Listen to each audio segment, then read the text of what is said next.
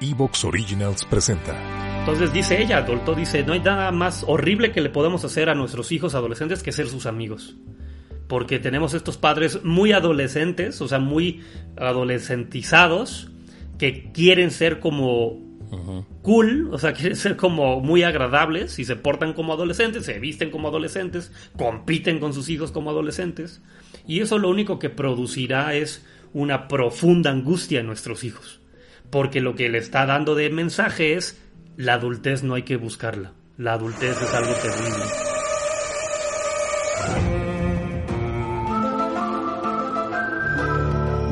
¿Qué hay en estas historias que nos atrapan?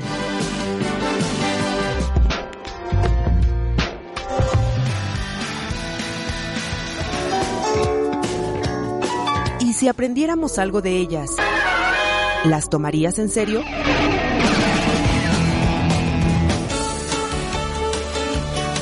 La psicología detrás de las series y películas. Con Juanjo Núñez, Juanjo Núñez y Daniel Galván. Daniel Galván. Va en serie. Así que prepárate porque esto va en serie.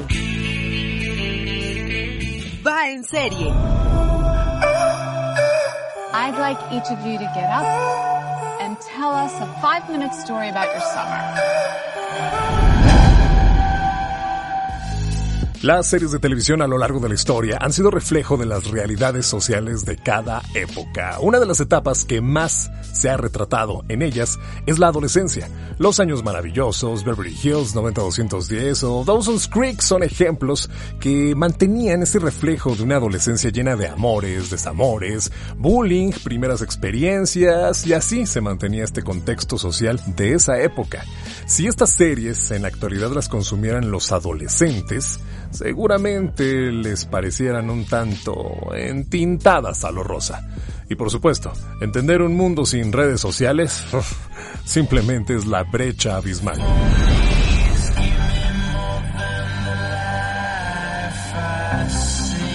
Every time I feel good, I think it'll last forever.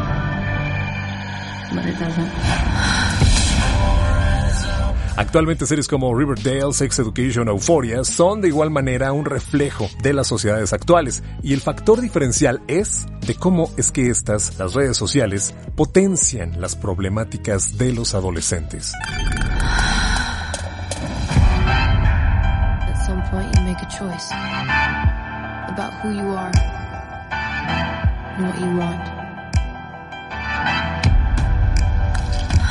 Euphoria es una serie de HBO del año 2019, protagonizada por Zendaya y Hunter Schafer, cuenta la historia de un grupo de jóvenes estudiantes sumergidos en problemáticas de identidad, trauma, redes sociales, amor, amistad y la cantidad de conductas de riesgo y peligros a los cuales pueden verse vulnerados. Hey, I'm Rue. I'm an addict. You're about to start a brand new chapter. Some new girl in town that I think you're gonna be friends with. I'm Rue. I'm Jules. Suddenly, the whole world goes dark, and nothing else matters but the person standing in front of you. Narrada de manera fenomenal, ya que en cada introducción tenemos un flashback de cada personaje donde conocemos su infancia, apegos generados hacia sus padres, como así también sus traumas. Con una producción elogiada por la crítica, el éxito de Euforia y aceptación en la audiencia adolescente ha sido arrasadora, mostrando una realidad que pocas veces los padres de familia se atreven a visualizar, incómoda y asfixiantemente real, porque así Así es precisamente de real e incómodo, además de controvertido, lo que viven los adolescentes. Y esta serie contiene una cinematografía exquisita también en su narrativa, que es la fórmula perfecta para evidenciar una adolescencia actual, llena de ese potencial que las redes sociales tienen para magnificar la exposición a los riesgos.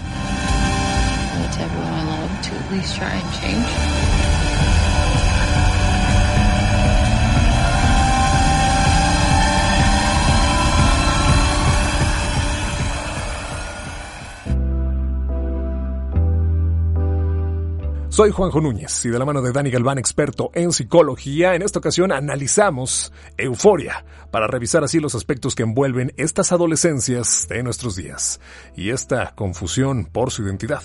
Gracias por darle play. Te invitamos a suscribirte. ¿Preparado? Genial.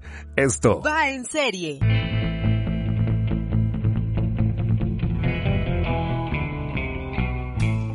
Y pues ya llega turno de tener por fin, después de varios me, me, atrevo a decir ya casi meses, yo creo que estamos platicando de esta serie, que tenemos oportunidad de verla y de platicarla y que de verdad es una cosa rica, es una cosa muy disfrutable, es una de las series que actualmente se está hablando mucho y que por supuesto trae un tema que queremos acá exponer. Cada uno de nosotros seguramente creció bajo ciertos contextos sociales, culturales y que bueno pues estos definitivamente te van marcando y van haciendo que tu adolescencia sea de cierta manera.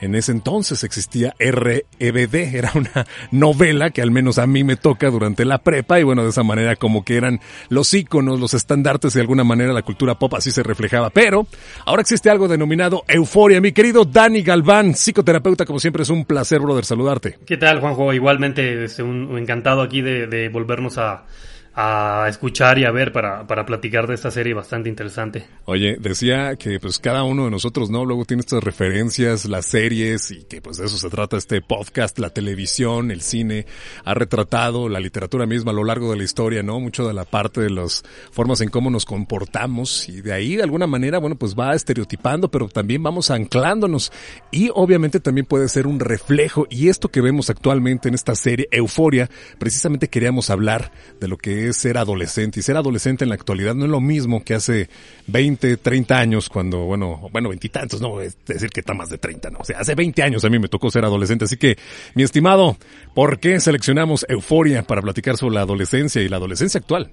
Sí, es, eh, Euforia es una serie bastante pues interesante, ¿eh? como a nivel visual, a nivel narrativo y a nivel de historia. Tiene como varios elementos que nos llamaron mucho la atención. Obviamente venimos hablando el capítulo anterior eh, pues de todo el tema de adicciones con Bojack Horseman y hablábamos como, como mucho como el tema de pues de estas personalidades con traumas complejos o con, o con tendencias a al límite, ¿no? En el sentido como de tener problemas con sustancias y entonces Euforia, que también tiene un gran componente de drogas y de cómo eh, están algunos personajes muy sumergidos como en el consumo de sustancias, pero también eh, retrata, creo yo, con bastante fluidez el cómo se está viviendo actualmente el ser joven. Y la idea de hoy es precisamente como intentar reflexionar y problematizar sobre como todos estos nuevos vectores en donde se está dando eh, la adolescencia de quizá nuestros hijos, nuestros sobrinos, y que además estamos nosotros ahí metidos, ¿no? Es decir, la idea es poder explicar un poco cuál es como el proceso psicológico de la adolescencia, pero agregándole como todo lo particular de esta etapa de la, o sea, con esta época. Porque efectivamente lo que decías es cierto, las adolescencias que nosotros vivimos no tenían como ciertos componentes que muchos jóvenes de hoy sí están teniendo, ¿no? Me refiero a internet, redes sociales, este, acceso a información, eh, etcétera. Y entonces habrá que ir entendiendo cómo estos nuevos códigos y cómo se viven y se dimensionan como en, en la construcción de, de un ser humano. ¿Cuál sería ese contraste mayúsculo que podamos ver? Digo, a través de esta serie podemos estar eh, viendo un ejemplo muy claro y me parece que lo fundamental es la manera en cómo ahora las interacciones son inmediatas, son constantes. Ahorita antes y previo nos poníamos de acuerdo y te digo es como ahora sí que es 24/7. Anteriormente, bueno, pues como que tenías esta interacción social con tus pares, pues en ciertos límites de horarios. En la escuela eran unos, después tus compañeros y amigos de la cuadra y a lo mejor tus primos en otros, pero pues se segmentaban, tenías ocho horas, probablemente nada más durante el día seis horas, qué sé yo, y de esta manera, bueno, pues ya se desconectaba. Ahora las redes sociales están inmersas en un 24/7 en el que, bueno, pues ahí todo el contenido, si hay violencia, bueno, te puede estar jodiendo la vida las 24 horas, los 7 días de la semana, si hay circunstancias a lo mejor de acoso, bueno, también de igual manera te puede estar acosando bajo esa misma premisa. E, e, estas eh, construcciones y entendamos un poquito al adolescente en esta etapa, como bien mencionabas. Habrá que, y lo hemos platicado de alguna manera, entender que en esta etapa habrá una construcción adecuada de qué es lo que quieres ser, de lo que a lo mejor vas como identidad construyendo y de a poquito y seguramente, bueno, pues esto se va reforzando. Ya lo, nos has platicado un poquito a las etapas, ¿no? Desde la niñez, luego la adolescencia, que es parte fundamental. Y bueno, ahora que nos está conllevando precisamente hablar de adolescencia, uno, estas herramientas, dos, estas interacciones y la manera en cómo se están construyendo estas nuevas posibilidades para que sean nuevos, eh, como pues, no, voy a decir que son nuevos estereotipos porque creo que siempre ha, existido, ¿no? Como el ser el fortachón y el malo de la película. Seguramente a lo largo de muchas eh, etapas se han vivido así de esta manera, pero ahora tiene, como dices, otros componentes que seguramente estarán matizando en mayor o menor medida a lo mejor esta interacción.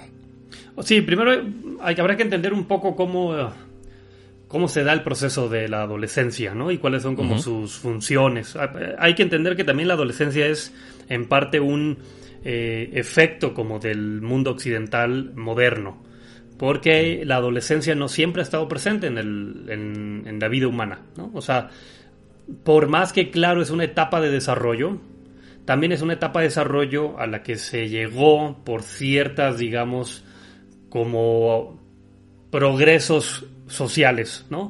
¿Qué quiero decir con esto?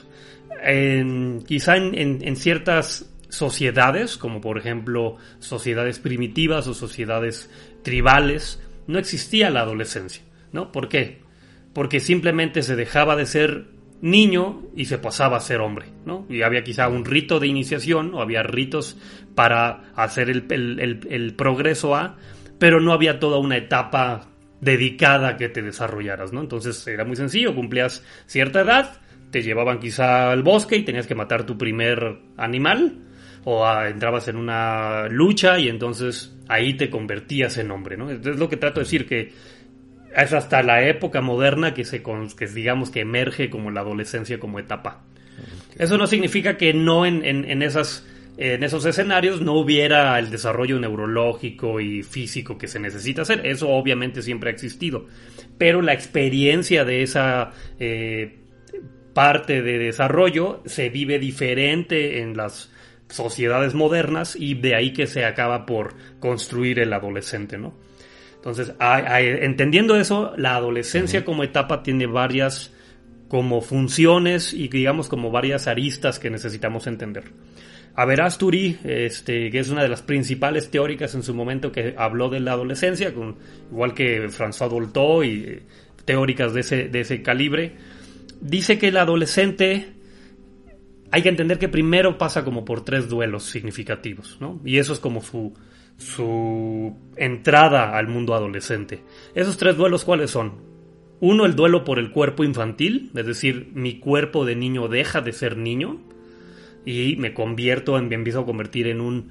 En, eh, en algo que todavía no es adulto, pero que ya tiene diferentes dimensiones, diferentes olores, diferente matiz, ¿no? Bello, este, hay cambios hormonales, etcétera. Entonces, eso ya es un duelo por mi cuerpo de niño, que era un, un cuerpo de, otro tamaño y con quizás no tantas complejidades. Otro duelo es como por el rol que yo tenía de niño. Cuando yo era niño tenía rol, un rol asignado en la familia o en el mundo y ese rol estaba además como bastante definido, ¿no? Tienes que jugar, ir a la escuela, recoge tus juguetes, etc.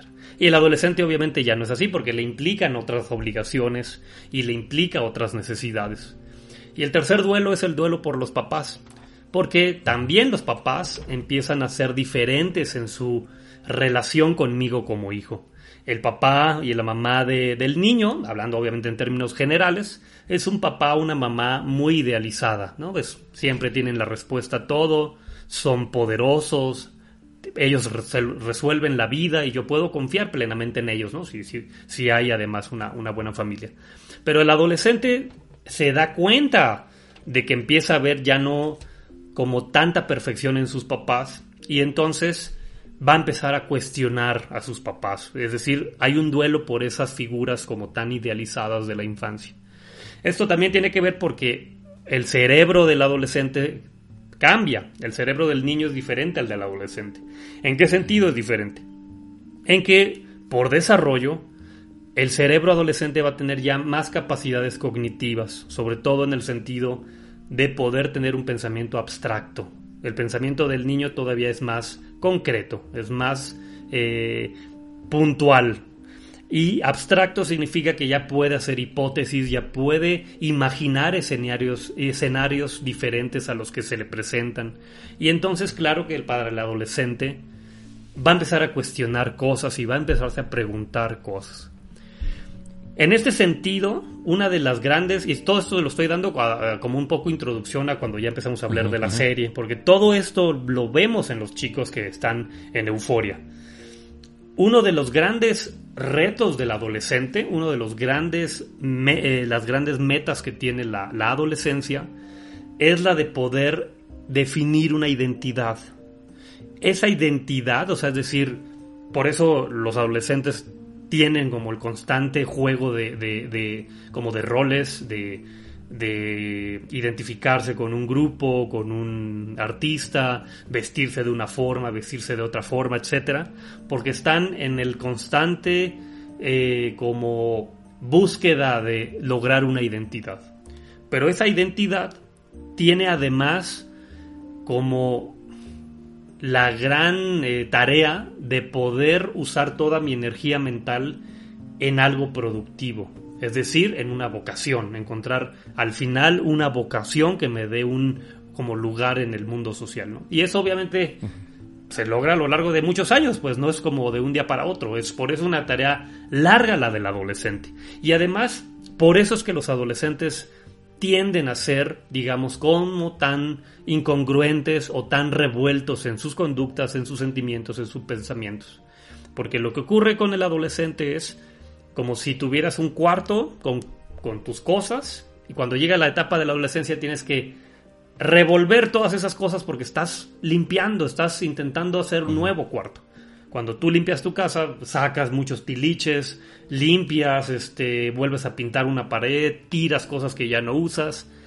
Eso pasa en la mente del adolescente. Y esa es una gran tarea a nivel mental, porque es mucha energía psíquica la que se tiene que empezar a usar. Y es por eso una etapa además que tiene sus implicaciones tanto positivas como de riesgo. Y es ahí donde vamos a empezar ahorita a hablar ya como de euforia, porque precisamente en la serie vemos a estos personajes como a Rue, como a Jules, este, que están en un constante cuestionamiento de quién soy en el mundo y que además se mezcla con conductas de riesgo, ¿no? Es decir, como las drogas, como ponerse expuestos frente a otro, etcétera, ¿no? Entonces, pero todo tiene de trasfondo como esta gran tarea de encontrarse y de encontrar un lugar en el mundo. Oye, y ahí el papá, ¿qué, qué papá, o sea, los papás, las figuras, este, tanto de papá como mamá, ¿cuál será ese papel que deban estar asumiendo? En este particular caso, como bien mencionas, vemos una RU en la que tiene toda una experiencia y estamos viendo cómo se va construyendo. Vamos, a mí lo que me encanta de esta serie, y lo platicaba contigo, es la manera en cómo se va construyendo, digamos, como un, eh, te va contando como la historia, capítulo tras capítulo, son ocho capítulos más dos especiales al menos en esta primera temporada, en la que en cada uno de estos ocho capítulos vamos viendo como la historia de cada uno de los personajes. Vemos a una Ru, la relación papá, mamá, como luego el conflicto que existe precisamente durante la adolescencia al revelarse, la manera en cómo trata de estarla pues cuidando después de las conductas de riesgo sobre las drogas que ha tenido. Eh, pero veo, por ejemplo, a, a dos en particular, en este caso de los caballeros, de Chris, el, el chico que es jugador de, de fútbol americano, el chico afrodescendiente, y el, por el otro lado también Nate, los dos este, son caballeros, eh, sus papás en algún momento este, se sientan a, en 12, 13 años cuando tienen, cuando están buscando precisamente o están dando este brinco a la adolescencia y, y tienen una charla en el que les dice, este, oye, eh, te vas a enfrentar a estas cosas, toda la gente te va a cuestionar y tú tienes que ser el duro, tú tienes que siempre demostrar en el caso de Nate. Y por el otro lado, a, a Chris, el chico afrodescendiente, le hace toda la referencia contraria, no te tienes que enojar, no tienes que explotar, cuando hazlo durante los juegos. Y entonces ese como acompañamiento que se está dando. Veo, por ejemplo, a una Jules en este caso cuando era este pequeñita, bueno, pues hay por ahí un conflicto que van, la meten a un psiquiátrico, tratan de internarla precisamente en este de las cuestiones de que pues quieren ayudarla, lo pongo entre comillas, eh, pero luego hay como una ruptura de la pareja, papá, mamá, se queda papá y papá durante la adolescencia le apoya, dice por ahí la misma narrativa de la de esta Dice, renuncia a su trabajo y se queda porque quiere dedicarle un tiempo y entonces se ve que está acompañando papá, este digamos en tiempo completo a una Jules el papel de los padres durante la adolescencia. Y te lo platica alguien que pues seguramente como todos tuvimos conflictos con, pero luego una mamá que a mí a la fecha me sigue a lo mejor como preguntando y diciendo por qué yo fui así durante la adolescencia, por qué le daba, por qué me daba vergüenza ciertas cosas y a la fecha como que dice mi mamá pues es que ¿por qué ha sido así? Le digo, mamá, era mi versión de niño de 16 años que no sabía lo que quería, te amo con toda el alma, te abrazo, te beso, y no es la misma versión de ese entonces y no tienes por qué estar molesta ni todavía enojada, digamos, con esa versión de ese niño que yo fui. ¿Cuál es ese papel y cómo tendría que estar acompañando, brother? Y qué tan importante es que a pesar de todas estas disputas, de lo que vemos precisamente en una serie tan fuerte como esta, porque, insisto, a mí me tocó a lo mejor una cosa totalmente diferente a lo que ahora se vive como papá de estos adolescentes. Sí, digo, hay, hay, um, hay muchas cosas que platicar, ¿no? O sea, por un lado, ahorita para contestarte tu pregunta, hablar de, de los papás, su lugar, y eso quizá darnos pie a como a precisamente cómo están viviendo actualmente los adolescentes el mundo.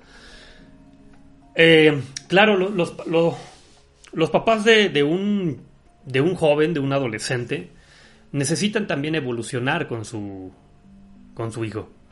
Eh, Cuando digo evolucionar me refiero a que no tiene las mismas necesidades tu hijo adolescente que tu hijo este, pequeñito, el infancia. niño, infancia. Porque el hijo adolescente sí te necesita, sí, sí necesita que estés presente, pero no necesita que seas tan directivo. Porque parte de lo que va a necesitar este chico es probar como su nueva mente. Su nueva mente es una mente que puede tomar decisiones, que puede resolver problemas, que quiere encontrar un lugar en el mundo y entonces no necesita a un adulto que le diga estás mal, haz esto porque esto es lo correcto.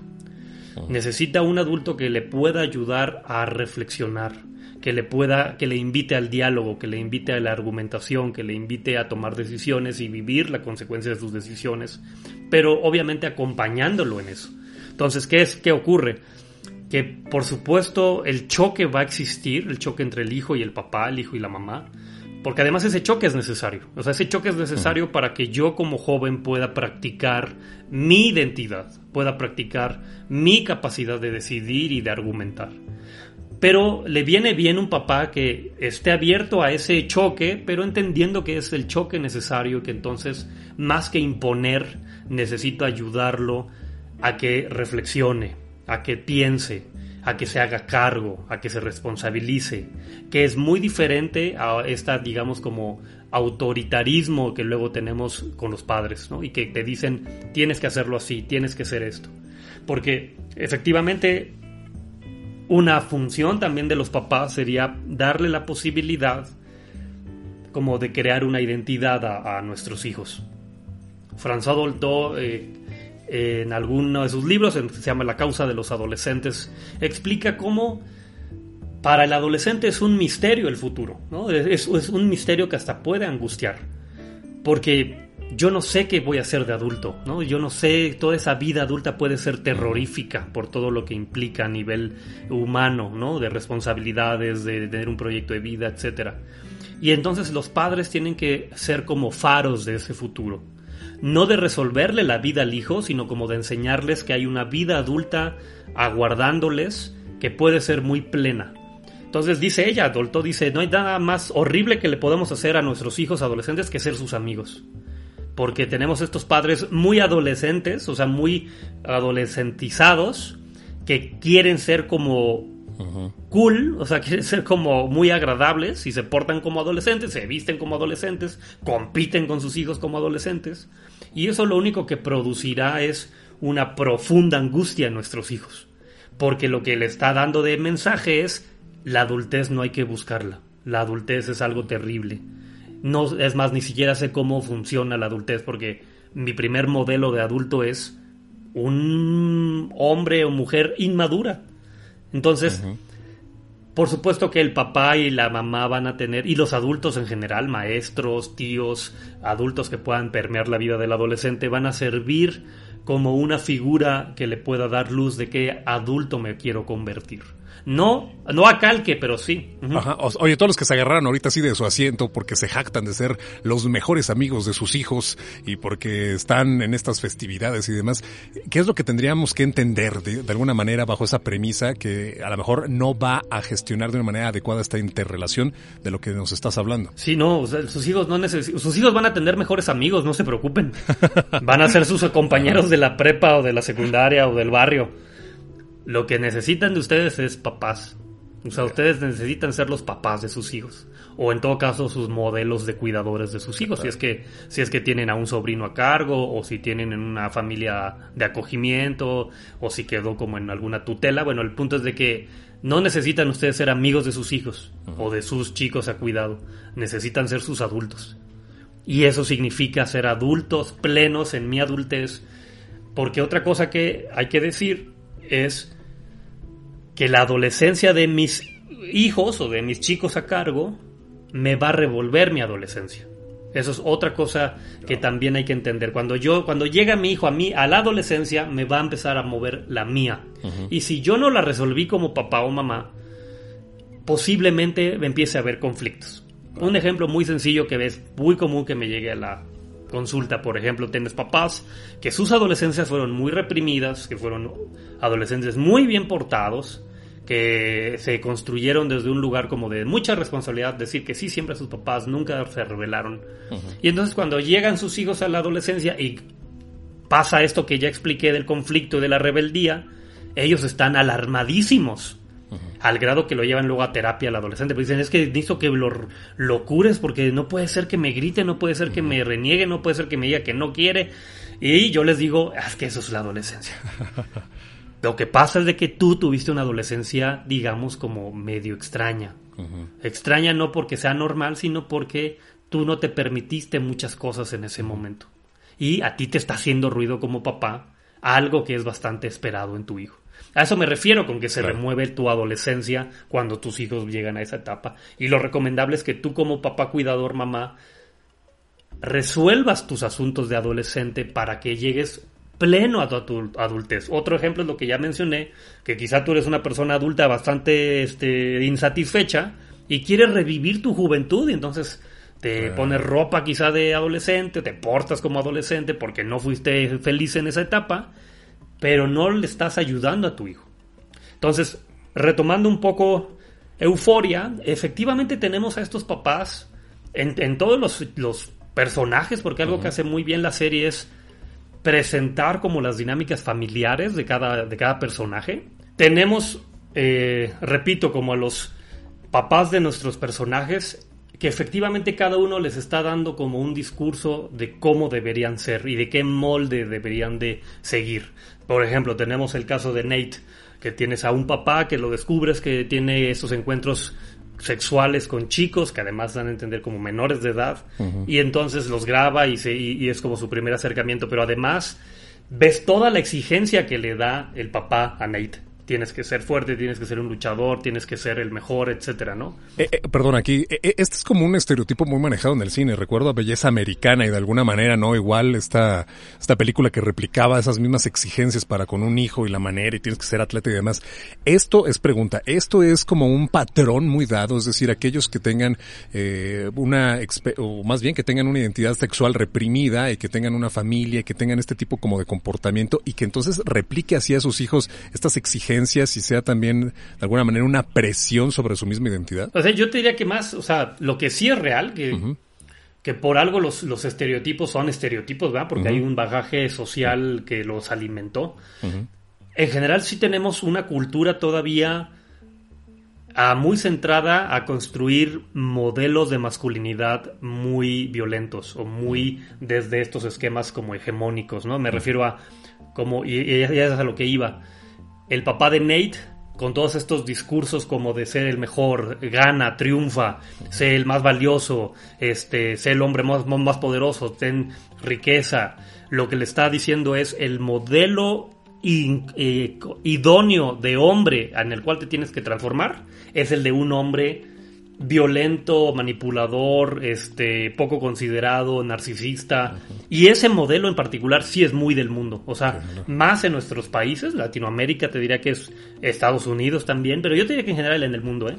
En el mundo en general nos dicen nuestros papás y nuestro, nuestro grupo de hombres nos incita a que seamos hombres bastante violentos, bastante eh, narcisistas, llenos de poder, eh, poder económico, político. No nos fomentan otro tipo de masculinidades. Oye, ojo ahí entonces con papás que exijan, que vean y que digan, oye, es que lo estoy haciendo por el bien, es que quiero construir un hombrecito fuerte, valeroso, que no llore, que sea. O sea, todo eso de alguna manera va mermando y sí va presionando. Fíjate que hay unos discursos que a mí para, son terribles, este, y cada que escucho, ¿no? Ah, es que qué a gusto ser niño sin preocupaciones. Ah, ser adolescente cuando todo era fácil y no sé qué.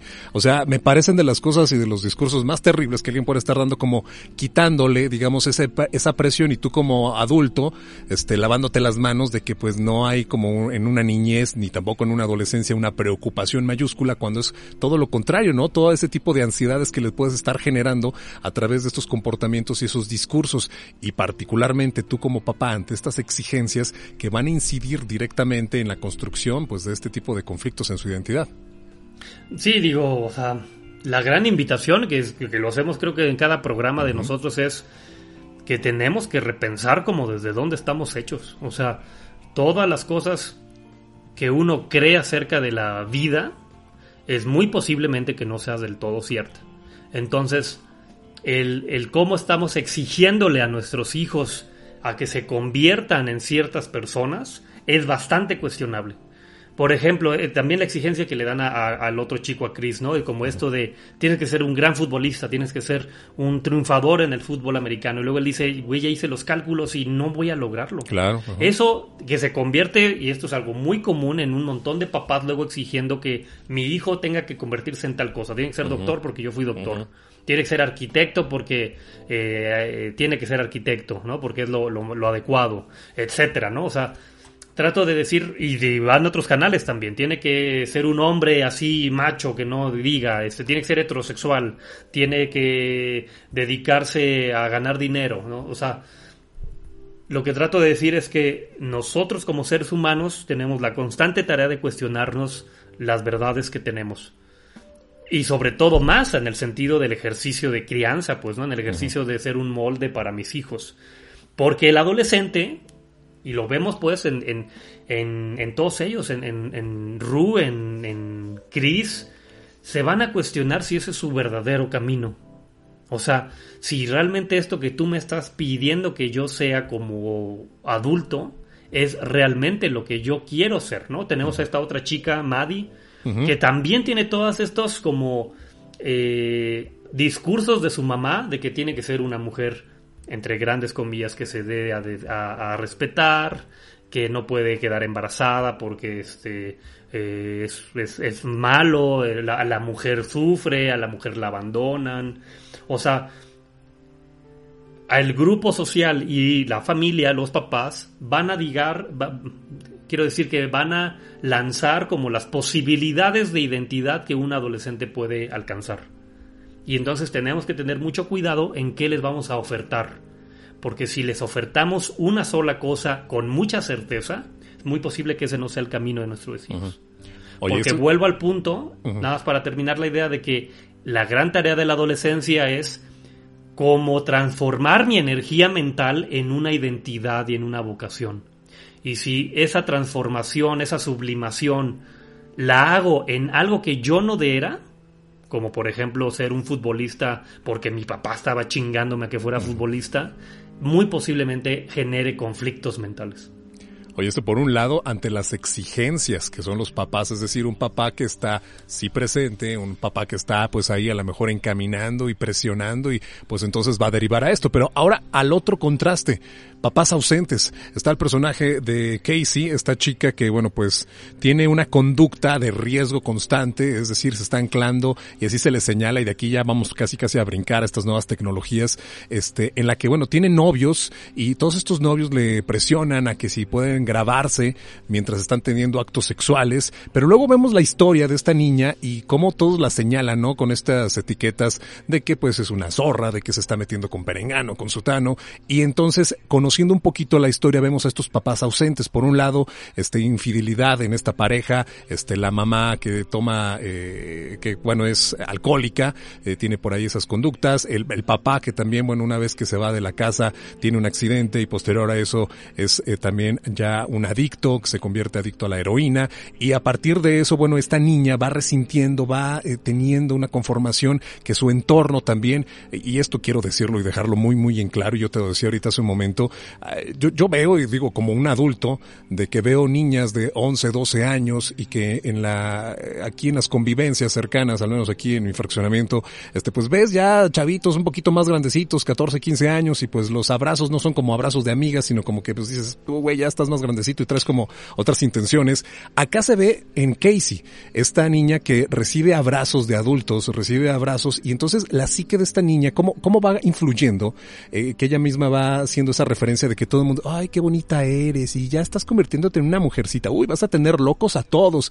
Ese tipo de discursos, esa creación sexualizando ya incluso la misma figura de una que pues va convirtiéndose sí de niña a mujer, pero en este lapso pues tendrás que tener una adolescencia de esto que estamos hablando precisamente y ante ese tipo de discursos, este tipo de cosas que tú como adulto intervienes, no intervienes, que como sociedad será, insisto, es normalizado, pero ¿Qué es lo que ahora es diferente, brother, a lo que sucedimos en estas circunstancias de las que estamos hablando precisamente, que esta adolescencia ahora pues está transcurriendo en otro tipo de eh, elementos tecnológicos, elementos en los que ahora, bueno, pues las conductas de riesgo son mayúsculas, quiero entender así porque pues está ahora, si vas a los perfiles de Instagram, si vas a los perfiles de Facebook, pues sexualizando de una manera exponencial lo que anteriormente, al menos, y no me quiero decir nada más que a, a niñas, sino también tanto niñas como a niños, lamentablemente esto se está dando, ¿no?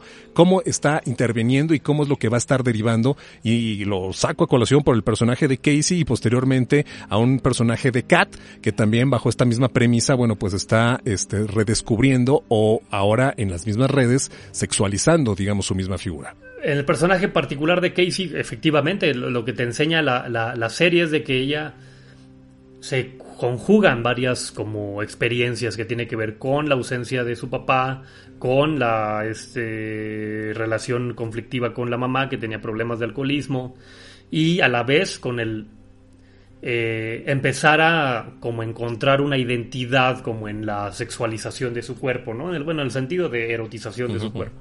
Y entonces, eh, sí, en el, en el caso particular de ella, eh, dan a entender que su personaje pues está construido desde que ella encontró que esa era una forma de vincularse, ¿no? Es decir, erotizándose, erotizando su cuerpo. Y a eso voy con que el cuerpo en general de cualquier ser humano en la adolescencia va a tener la tarea como de encontrar como una materialidad, o sea, me refiero como una eh, forma de presentarse frente al mundo.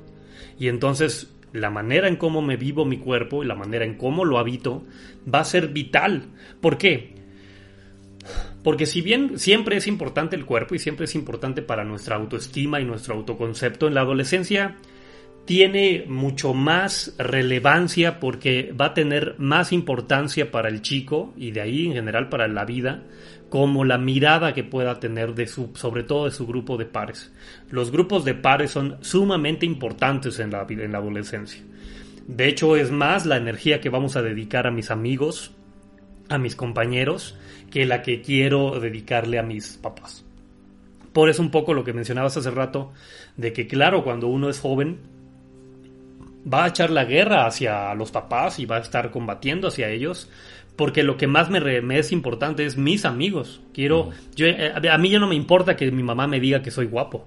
A mí me interesa que las chicas de la escuela piensen que yo soy guapo.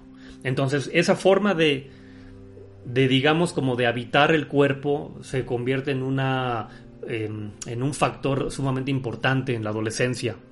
Y entonces el que yo pueda resolverlo, es decir, que yo pueda encontrar las formas de sentirme pleno con mi cuerpo, es como de suma importancia. Y entonces lo vemos, insisto, como en el personaje de, de, de ella, que es una forma en la cual ella encuentra que puede ser importante para su grupo de pares, es decir, erotizando su cuerpo. Y pasa lo mismo con Kat.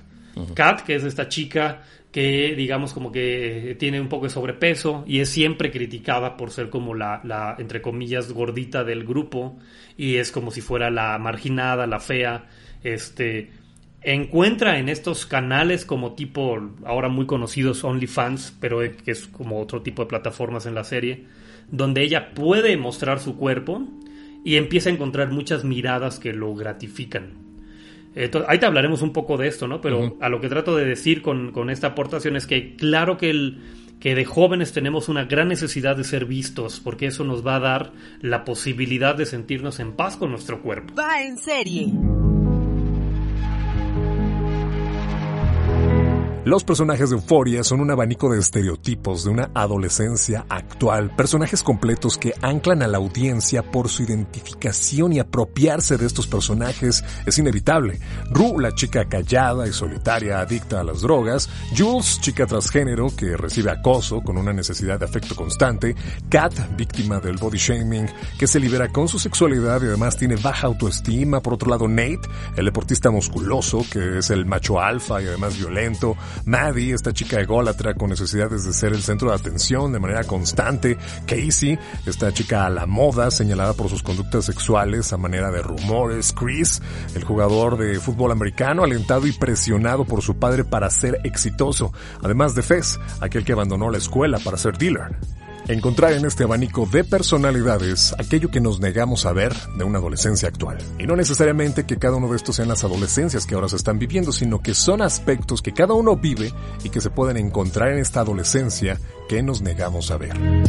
Va en serie. Quiero decir, una serie de riesgos que podamos encontrar en la adolescencia, que estos van implícitos ya seguramente pues a lo largo de la historia, cualesquiera que sea, sustancias adictivas, eh, conductas para con adultos y que puedan así abusar y que puedan estar, vaya, algún, alguna circunstancia que estas pues vaya a implicar que su psique tenga una consecuencia en un futuro y que acá en la serie lo vamos viendo uno a uno de los personajes, es decir, cada uno le puedes estar sacando y extrayendo circunstancias en las cuales si tú como papá estás viendo eso y dices, oye, ¿y pues dónde está un niño normal que es mi hijo? O sea, mi hijo no, no vive nada de eso y seguramente estaremos en una disonancia en el que pues no quiero ver precisamente todas las problemáticas actuales que puedan llegar a existir, uno, como riesgos o dos, que ya estén implícitas, en este caso con mi hijo adolescente. Y entonces, ante esa coyuntura, brother, esta serie seguramente por eso hace ruido, por eso ha tenido un exitazo entre todos los jóvenes, porque creo que puede encontrar, como lo hemos dicho, ese paralelismo con las adolescencias seguramente de muchos, en que dicen, oye, pues yo me puedo situar o me puedo a lo mejor ver identificado en tal personaje, ahora por fortuna se está dando una gran apertura y ahora estas circunstancias ya de pues transgénero, pues se da precisamente con una Jules, ¿no? A través también de esta misma temática y hablar de la misma sexualidad, de la misma eh, Ru, ¿no? Una bisexualidad en la que, bueno, pues pueda aperturarse precisamente a sentir, digamos, con un par precisamente en todo eso. Y seguramente ahora, insisto, como pues adultos diramos, híjole, pues es que, insisto, pues ¿dónde está la adolescencia real, la adolescencia, este, normal, la adolescencia que está viviendo mi hijo?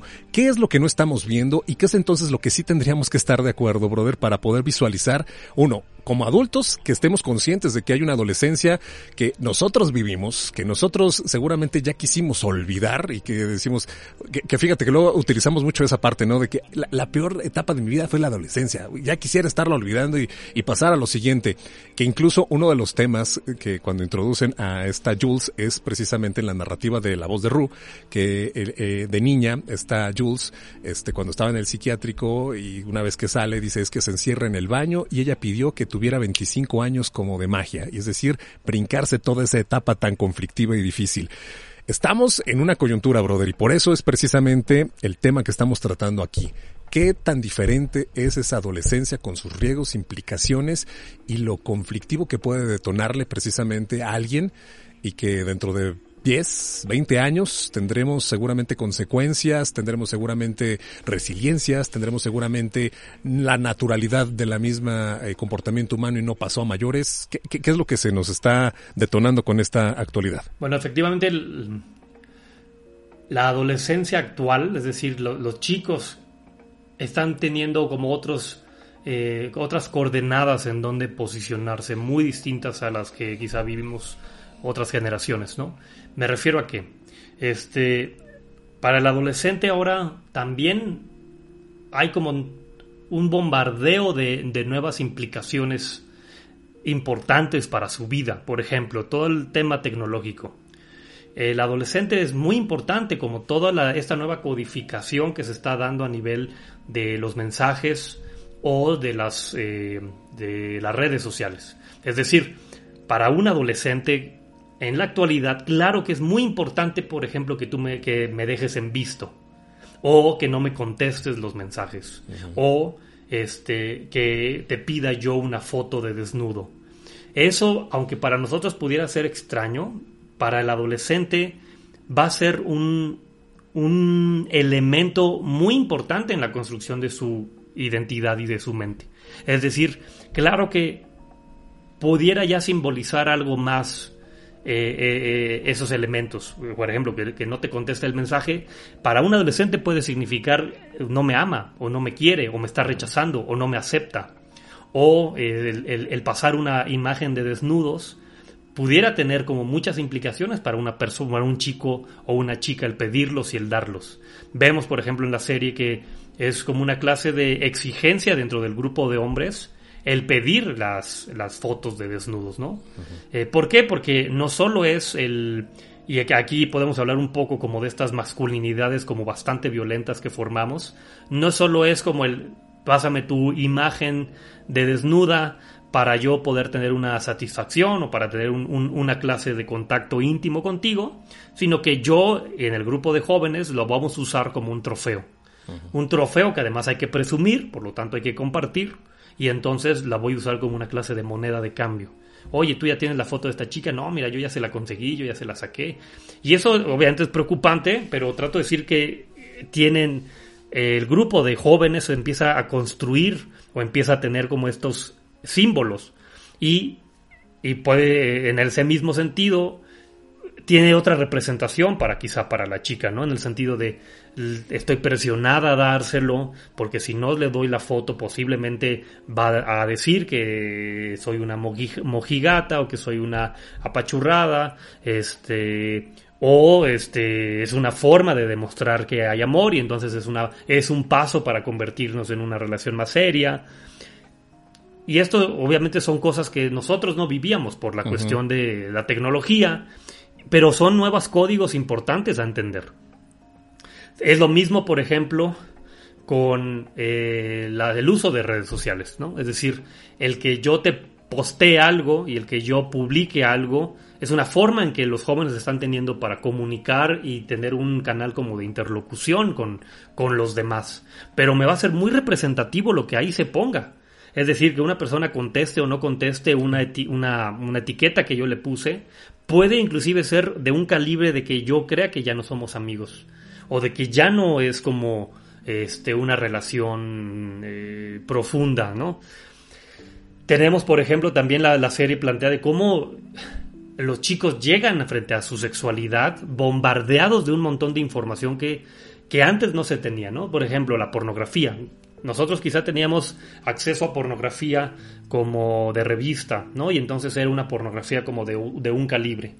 Pero lo que plantea la serie es cómo precisamente también los chicos llegan bombardeados por una pornografía que es como una sobresaturación de la pornografía.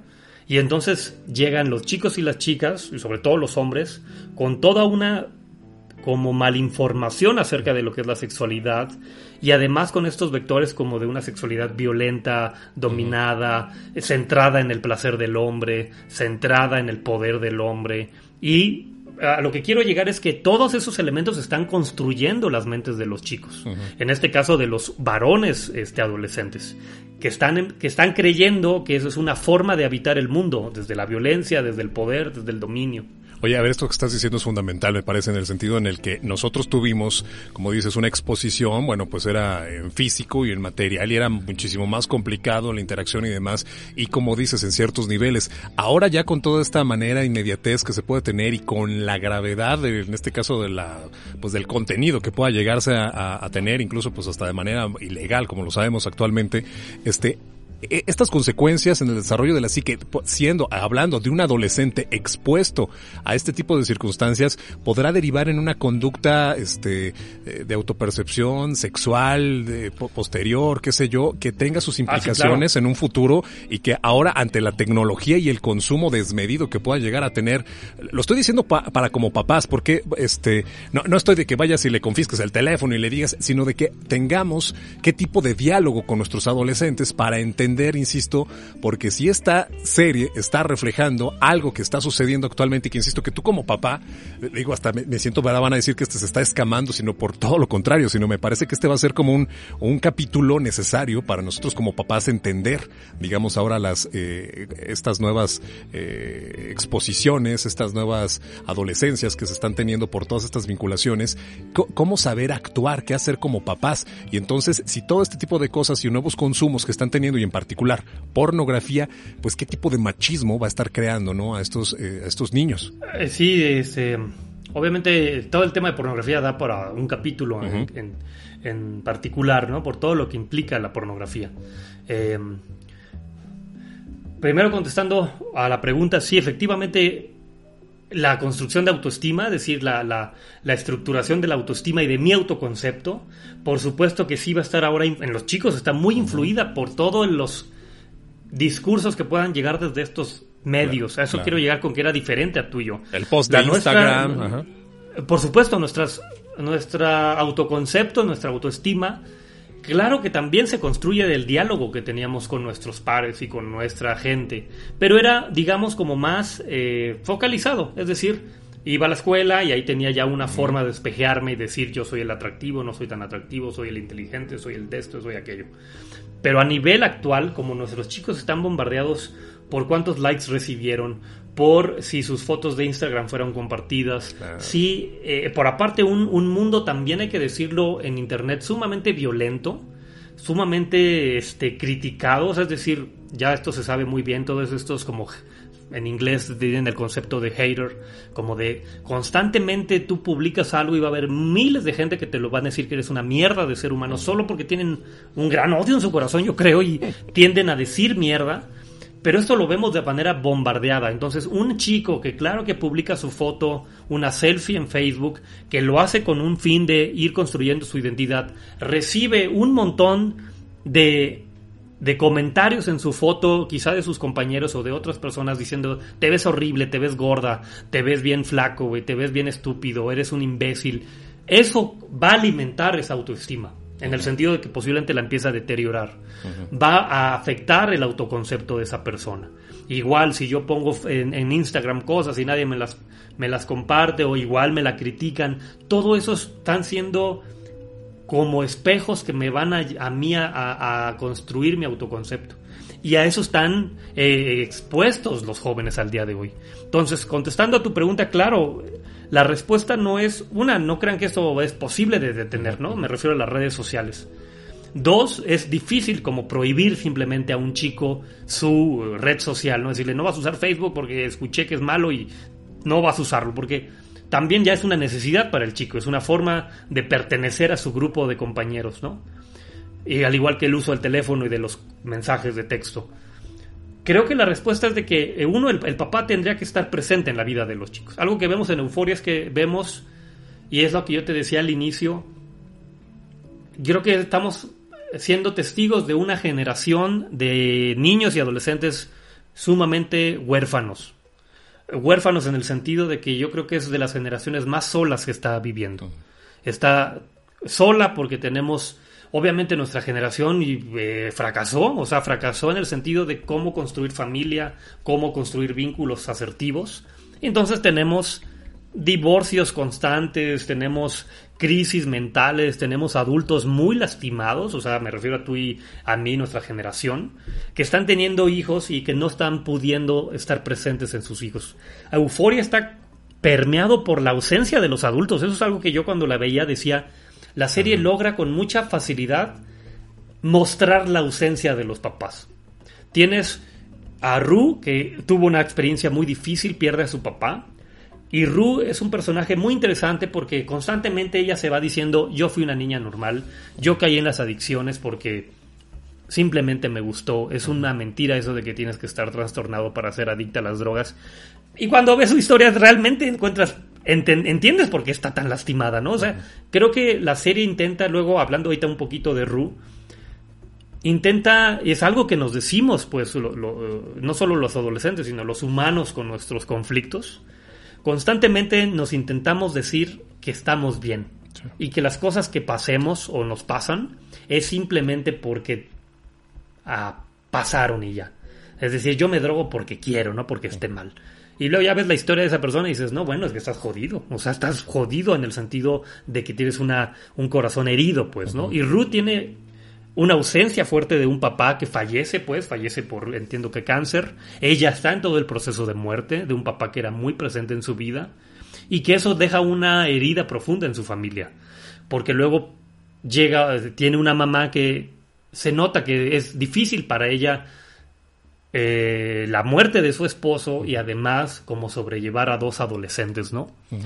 Luego tienes a Jules, que ya lo dijiste un poco, que ahorita también sería muy valioso hablar de Jules, pero una mamá que la, que la patologiza y la intenta meter a un manicomio para que la curen, entre comillas, y que después de eso dice, si no me equivoco, en algún momento dice Jules, eso fue imperdonable para mí. O sea, eso fue la muerte de mi mamá, ¿no? Fue el fin de, la relación con mi mamá.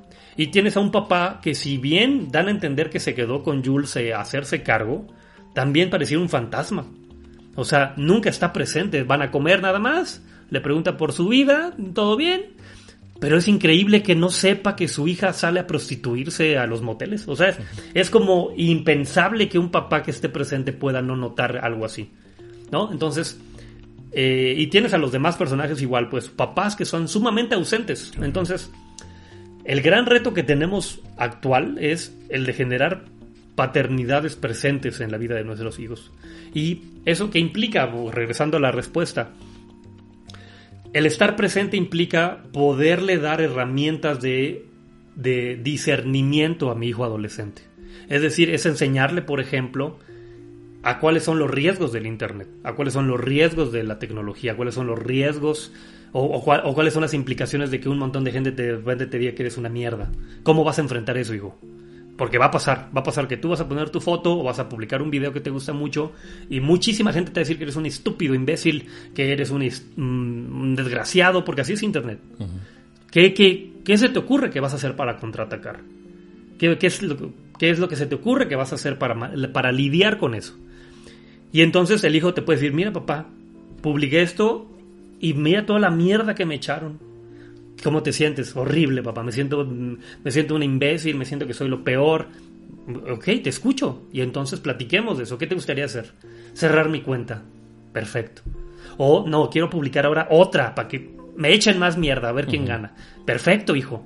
Pero lo que estoy intentando ejemplificar es hay un acompañamiento. No que dice qué debes de hacer, sino que te ayuda a tomar una decisión y una postura. Porque yo lo que me estoy topando mucho en el consultorio es muchísimos adolescentes y niños, o sea, niños 10, 12 años, con una apertura al Internet sin ningún tipo de regulación. Eso tampoco es correcto.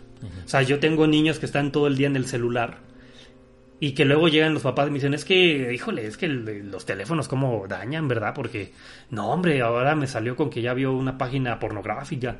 Y yo les pregunto, ¿y ustedes están regulando el celular? No, porque dice que le invado su privacidad.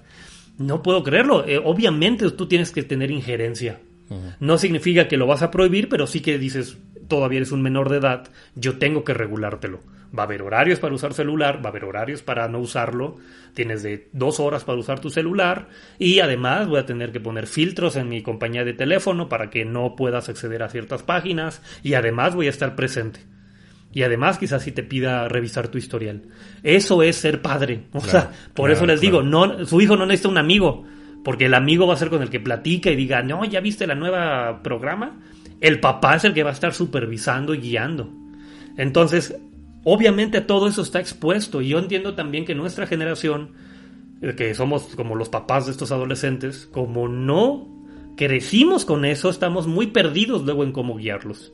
Pero implica que nos comprometamos a estar presentes y a que nos cultivemos en cómo protegerlos del gran infierno que puede ser Internet. Oye, pues es esta generación que somos de transición, porque seguramente a nuestros hijos, que serán los papás de esos adolescentes, ya habrán vivido precisamente toda esa exposición de lo que estamos hablando de estos riesgos. Fíjate que se convierte ahora mucho en esta, eh, como iniciábamos este podcast, hablando de, de, de otra serie como es Black Mirror, en la que, bueno, pues se ven todos estos riesgos de la tecnología y cómo están ya inmersos, digamos, en lo cotidiano y cómo validamos nuestra misma autoestima precisamente pues suponiéndola a los demás, ¿no? A lo que los demás opinen, cómo se generen y luego ya son estas monedas de cambio que tú bien lo acabas de así mencionar acá en Black Mirror literal, pues lo transforman a esa economía de alguna manera y acá este sometido ahora a la manera en cómo la adolescencia ante la búsqueda de esa identidad trataremos de nosotros poner también el valor a lo que somos como personas o lo que nos estamos construyendo y ahora estas redes sociales se convierten en eso.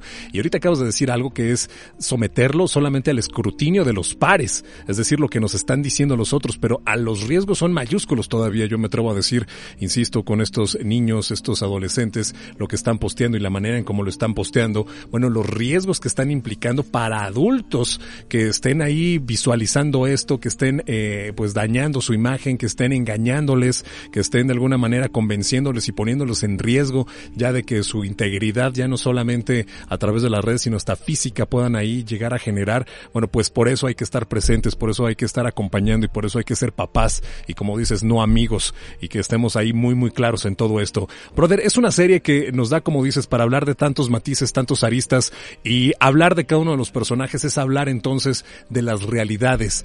Entendamos entonces a esta serie de Euforia, que es magnífica, que de verdad, este, pues cinematográficamente clásica, se está hecha, ¿no? De, de una manera, de una narrativa muy exquisita, se puede disfrutar muchísimo, pero entonces también si yo la disfruto, también entendamos que como papás es una realidad de la adolescencia actual. Sí, sí, sí, o sea, yo creo que es valioso como hablar también un poco de, de los personajes, como bien, uh -huh. bien dices, porque nos, nos sigue como complementando como la, en general, como la problemática humana de uh -huh. muchas cosas, ¿no? Porque algo que también tendríamos que entender es que convertirnos en adultos significa integrar la infancia y la adolescencia en una identidad plena no significa, eh, hay como, bueno, me voy a brincar un poco el tema, pero uh -huh. solo para este punto en particular, hay como luego estos, no, como mitos muy occidentales, muy modernos, muy posmodernos más bien, como de lo que es la adultez, que yo creo que tiene más una función como de alimentar como,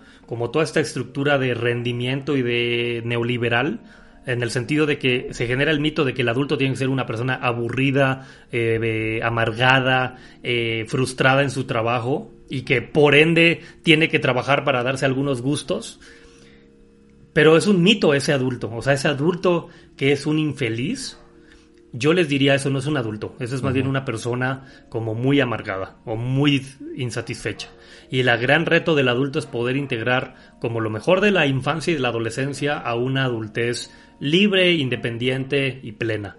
Porque esos eh, discursos como de idealizar la niñez o idealizar la, la, adolescencia, en verdad creo que están construyendo adultos sumamente insatisfechos que acaban por destruir el mundo. Entonces, el reto es tener adolescencias más plenas que puedan integrarse a adult adulteces más plenas, ¿no? Y entonces, volviendo a la serie, eh, yo creo que estamos todavía en un gran reto de cómo hacerlo, ¿no? Porque estamos como luego tan perdidos que hemos dejado a los adolescentes como muy solos. Y eso uh -huh. creo que tiene como dos polos, que era lo que te decía también al inicio. Por un lado tenemos eh, chicos como bastante abandonados, por ejemplo, y vuelvo al, al tema de Ru. Ru era una chica que en su conducta de riesgo, que esto es también otra ahí como nota importante, que es la conducta de riesgo habla de una necesidad humana. Una persona no cae en adicciones solamente porque es una mala persona o porque es un vago o uh -huh. porque es un descarriado, sino que toda conducta de riesgo tiene un nivel de comunicación, algo me ocurre. Claro. Y Ru, aunque ella insiste como en convencerse de que está bien y de que lo hace porque, porque así es su decisión, nosotros vemos que Ru no está bien. No está bien en el sentido de que hay un gran dolor que no ha podido hablar, que es la muerte de su papá. Hay un gran dolor de no poderse sentir aceptada por su mamá o, o inclusive integrada a la familia. Hay un gran dolor ya junto con pegado de haber fracasado, sentir que fracasó a su familia. Hay un gran dolor de no encontrar un camino, porque ves a Ru como verdaderamente perdida en la serie, ¿no? O sea, ella dentro de, inclusive dentro de sus pares, era como nadie. O sea, estaba la, la popular, el, futbolista, estaba el, el inteligente, etcétera, y ella era como pues la que se drogó y casi se muere porque se droga. Y inclusive es hasta que llega Jules que ella encuentra a alguien con quien crear un vínculo, ¿no? Entonces, una conducta de riesgo como las adicciones, que obviamente tiene componentes, las adicciones tienen componentes muy ya neurológicas, pues de todo lo que implica eh, consumir sustancias, pero también tiene un componente como de una desvinculación muy profunda. Y esa desvinculación, mentalmente hablando, siempre es muy doloroso. Es decir, no tener un lugar a dónde pertenecer, con quién conectar, para quién ser importante, es de las cosas más dolorosas para el ser humano. Y Runo tenía eso hasta que llega Jules. De hecho, Jules, en, por una etapa de la serie, funciona, para ella sirve como una gran motivación de dejar las drogas. Porque empieza a encontrar algo que no tenía, que es esa sensación que da el vínculo. El vínculo humano no solo da, además no solo da como la sensación de plenitud, en el sentido de que me siento aceptado, sino que neurológicamente también empieza a generar sustancias que son gratas como la oxitocina. Entonces, el punto es vuelvo al tema de que estamos teniendo muchos chicos solos, ¿no? Y, que eso, el gran riesgo es las grandes conductas de riesgo que empiezan a tener, como tener violencia en el noviazgo, como la situación de Maddie, como embarazos adolescentes, como la situación de Casey. Obviamente sí, la, estamos viendo adolescencias como creciendo muy solas y eso implica que van a tener como muchas dificultades a nivel como de factores de riesgo importantes, ¿no? Que lo vemos a lo largo de toda la serie. Las adicciones, este, problemas en la vinculación, una gran necesidad de pertenencia, el poder, el ponerse expuestos en intercambio de fotos o en, inclusive como en estas plataformas como las que está Cat, ¿no? Que es una forma de exponerse. Pero al mismo tiempo también algo importante de decir es que esta generación como de chicos actualmente también se están atreviendo a como intentar pensar el mundo distinto y eso es algo muy valioso, ¿eh? O sea, se están intentando o, se están atreviendo a pensar como un mundo quizá ya no pensado como desde, por ejemplo, desde que desde la violencia, desde el racismo, desde lo heteronormativo, desde los prejuicios y están también intentando construir como un mundo con otros vectores, ¿no? Y eso es un ejercicio difícil, pues, porque no lo logra una sola generación, pero yo creo que es muy rescatable como lo que está intentando, o sea, si, si bien las adolescencias de otras épocas, por ejemplo, la adolescencia del 68 tan conocida históricamente en el mundo, ¿no? Porque era una adolescencia que estaba intentando luchar contra sistemas de gobierno muy autoritarios, etcétera esta adolescencia yo creo que también se está atreviendo a intentar transformar el mundo desde otro lugar que tiene que ver más desde lo simbólico, desde eh, el dar acceso a nuevas formas de vincularse, nuevas formas de entender los cuerpos, la sexualidad, etc. Y eso creo que es algo muy valioso también de esta generación, que si bien está teniendo todos estos riesgos, está pudiendo también atreverse a eso. Una coyuntura ideológica, una coyuntura también incluso de repensar y replantearnos. Aquí lo hemos platicado durante mucho tiempo, brother, la manera en cómo, bueno, pues a lo mejor estos sistemas que actualmente predominan, en el que estamos, bueno, pues eh, dando mayor peso para un capital y menos, ¿no? A lo que es el valor, en este caso de la psique humana. Bueno, como dices, a lo mejor ahora se está replanteando todo eso. ¿Qué nos toca como adultos? ¿Qué nos toca como papás? Como estos acompañantes que si bien ya nos dijiste, hagamos esa conciencia de que estemos presentes, hagamos esa conciencia de que con el tiempo, lo has dicho también durante la niñez, ¿no? Para, o cuando hemos tratado ese tema, apostemos por, pero necesita que ahí nosotros dediquemos tiempo, no solo de calidad, sino de presencia, de estar acompañando. Quiero que pensar en, la adolescencia también es de igual manera, pero bajo ese replanteamiento de que ahora les tocará a estos nuevos chicos con estas nuevas formas de pensar, con estas nuevas maneras de expresarse, que también, bueno, encuentren en nosotros ese pivote de ideas, que a lo mejor estemos abiertos a esos diálogos o que si me dicen, oye, voy a tratar de iniciar con este tipo de proyecto, ahorita que se da mucho esto de los podcasts, que fíjate, durante la pandemia se estaba detonando, así estaba leyendo de manera súper increíble. Ahora, digo, nosotros iniciamos antes de, me, me, gusta pensar que no fuimos ahora sí con el mame de, de estar haciendo este tipo de contenido, sino que fuimos un poquito más antes, pero ahorita ya están todos, están eh, subiéndose ese tipo de cosas. Y si bien lo hemos dicho que dentro de los discursos se pueden encontrar también riesgos que hay de muchísimas cosas que se estén ahí platicando y entonces ahora nos podamos estar perdiendo en un mundo en el que se está ofertando tantas cosas, los chicos también a lo mejor podrán estar a la búsqueda ya no solo de la identidad, sino también ahora de esa dieta mediática y de todo este tipo de ideologías, porque también estar ahora sumergidos ante todo, ante todo este tipo de cosas, bueno, pues también estarán abiertos a caer más fácil a este tipo de consumos, digamos, más chatarra que puedan presentarse a ellos. Sí, bueno, la respuesta sería como, no solo como papás, sino como adultos de esta generación, o sea, como adultos de toda porque podemos ser muchos profesores, podemos ser tíos, podemos ser eh, adultos en redes sociales, etcétera. Te diría que sí tenemos como un poco como el compromiso como de orientar, de guiar y de presentar opciones a, la adolescencia, al mismo tiempo de estar abiertos a escuchar y a dialogar, porque la adolescencia actual tiene muchas cosas que ofrecernos.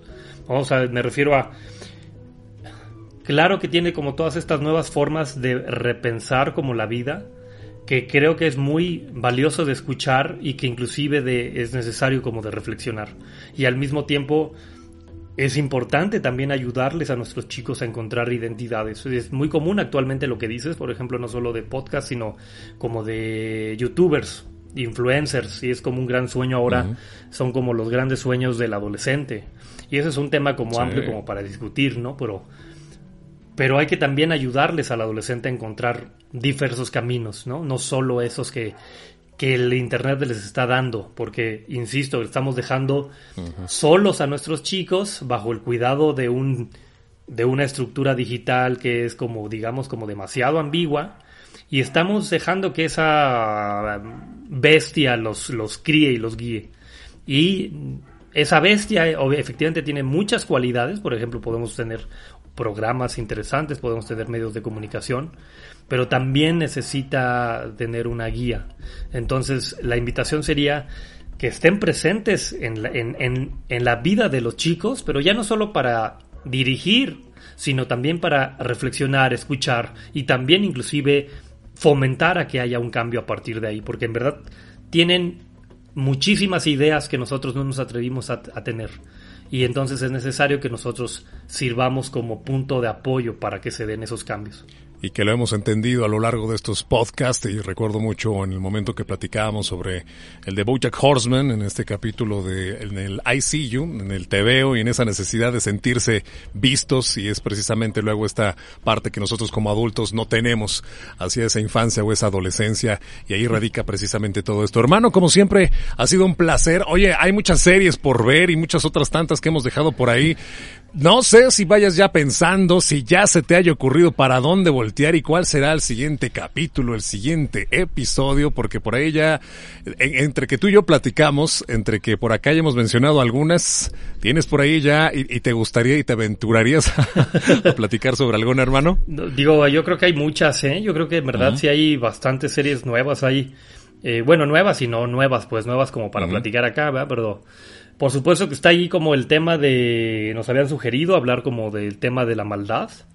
Y eso sería un buen tema, como es muy complejo, ¿no? Y entonces ah, creo que hay, varias series, inclusive hay propuestas ahí como en, los comentarios que va desde Peaky Blinders hasta Breaking Bad, hasta Ozark, que son las que hemos hablado tú y yo. Esa sería una opción, como hablar quizá un poco del mal, ¿no? También hay una serie que yo acabo de ver que se llama Electric Dreams, que es no tan nueva, pero, pero está ahí en Amazon Prime, que son cuentos adaptados de la obra de Philip K. Dick. Y, tiene unos capítulos bien interesantes, ¿eh? que puede plantear cosas muy interesantes acerca de, de lo que significa o lo que creemos que significa ser un ser humano y lo que nos lo que constituye la conciencia humana y lo que diferencia de la del robot digo por decir que se diferencia entonces son, son cosas quizá interesantes de, de hablar no este pero sería cuestión de, de, estarlo de estarlo platicando. Igual no sé si tú hayas visto alguna. Oye, pues mira, estas que estás diciendo acá sobre la maldad me late. Ha sido seguramente algo de lo que por ahí recurrentemente nos han hecho en los comentarios y que agradecemos enormemente. Que por cierto, invitamos tanto en esta plataforma como en las redes sociales para que lo puedan estar haciendo llegar. Pues vámonos por ahí y que tengamos la oportunidad, uno, de arrancar con esta que tú habías denominado trilogía, que me encanta la manera en poder hablar de estas tres series, hablar sobre la maldad. Nos aventuremos alguna de ellas, ya sea por Ozark, ya sea por Breaking Bad o ya sea por esta de Peaky Blinders, que bueno, pues las tres por igual fantásticas con sus respectivas matices son interesantes, así que pues mira, hay, hay una clásica como lo es esa Breaking Bad, no sé, a lo mejor esa me gusta como para que sea el postrecito, a lo mejor podría ser como la última, entonces entre Ozark y Peaky Blinders sí, claro. podríamos arrancar en esta trilogía, brother. Sí, posiblemente no, no tengamos que hablar de las tres seguido, pero la propuesta es eso, como hacer nuestra trilogía de capítulos de la maldad, eh, hablando como yeah. de la psicología de la maldad, de porque hablar de la maldad es un, es entrecomillado, va, porque precisamente hay que decir qué es la maldad, claro. si existe la maldad, la criminalidad, cómo las sociedades fomentan la criminalidad, cómo la criminalidad está construida también a veces desde un lugar social, etcétera. Entonces, Breaking Bad es posiblemente la, la serie que en el imaginario y digo en ratings y en crítica es como la se supondría la mejor serie de la historia de la televisión. Posiblemente dejemos esa como la el cierre de esta trilogía y, y quizá como un capítulo especial de quizá de como de celebración de aniversario, quizá de nuestro primer año uh -huh. o algo así. Pero la idea será quizá hablar de esa de ese tema en diferentes momentos. Me encanta entonces para que estemos ahí esperando. Y hermano, te abrazo a la distancia como siempre y ha sido una charla interesante por demás interesante. Igual, carnal, un abrazo, cuídate mucho, nos vemos.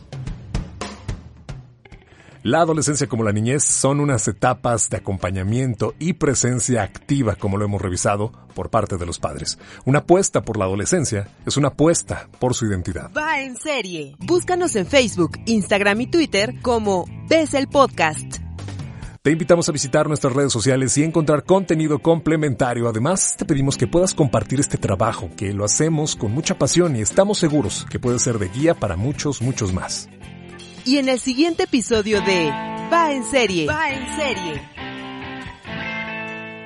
Como ya escuchaste, tenemos estas tres series que iremos revisando para entrar en ese aspecto de la maldad humana, tanto a nivel social, familiar y personal. Ozark, Peaky Blinders y desde luego la elogiada y fantástica Breaking Bad. Nos iremos de una a una en esta trilogía de la maldad. De verdad, va a estar buenísimo, no te lo puedes perder. Hasta entonces. Va en serie.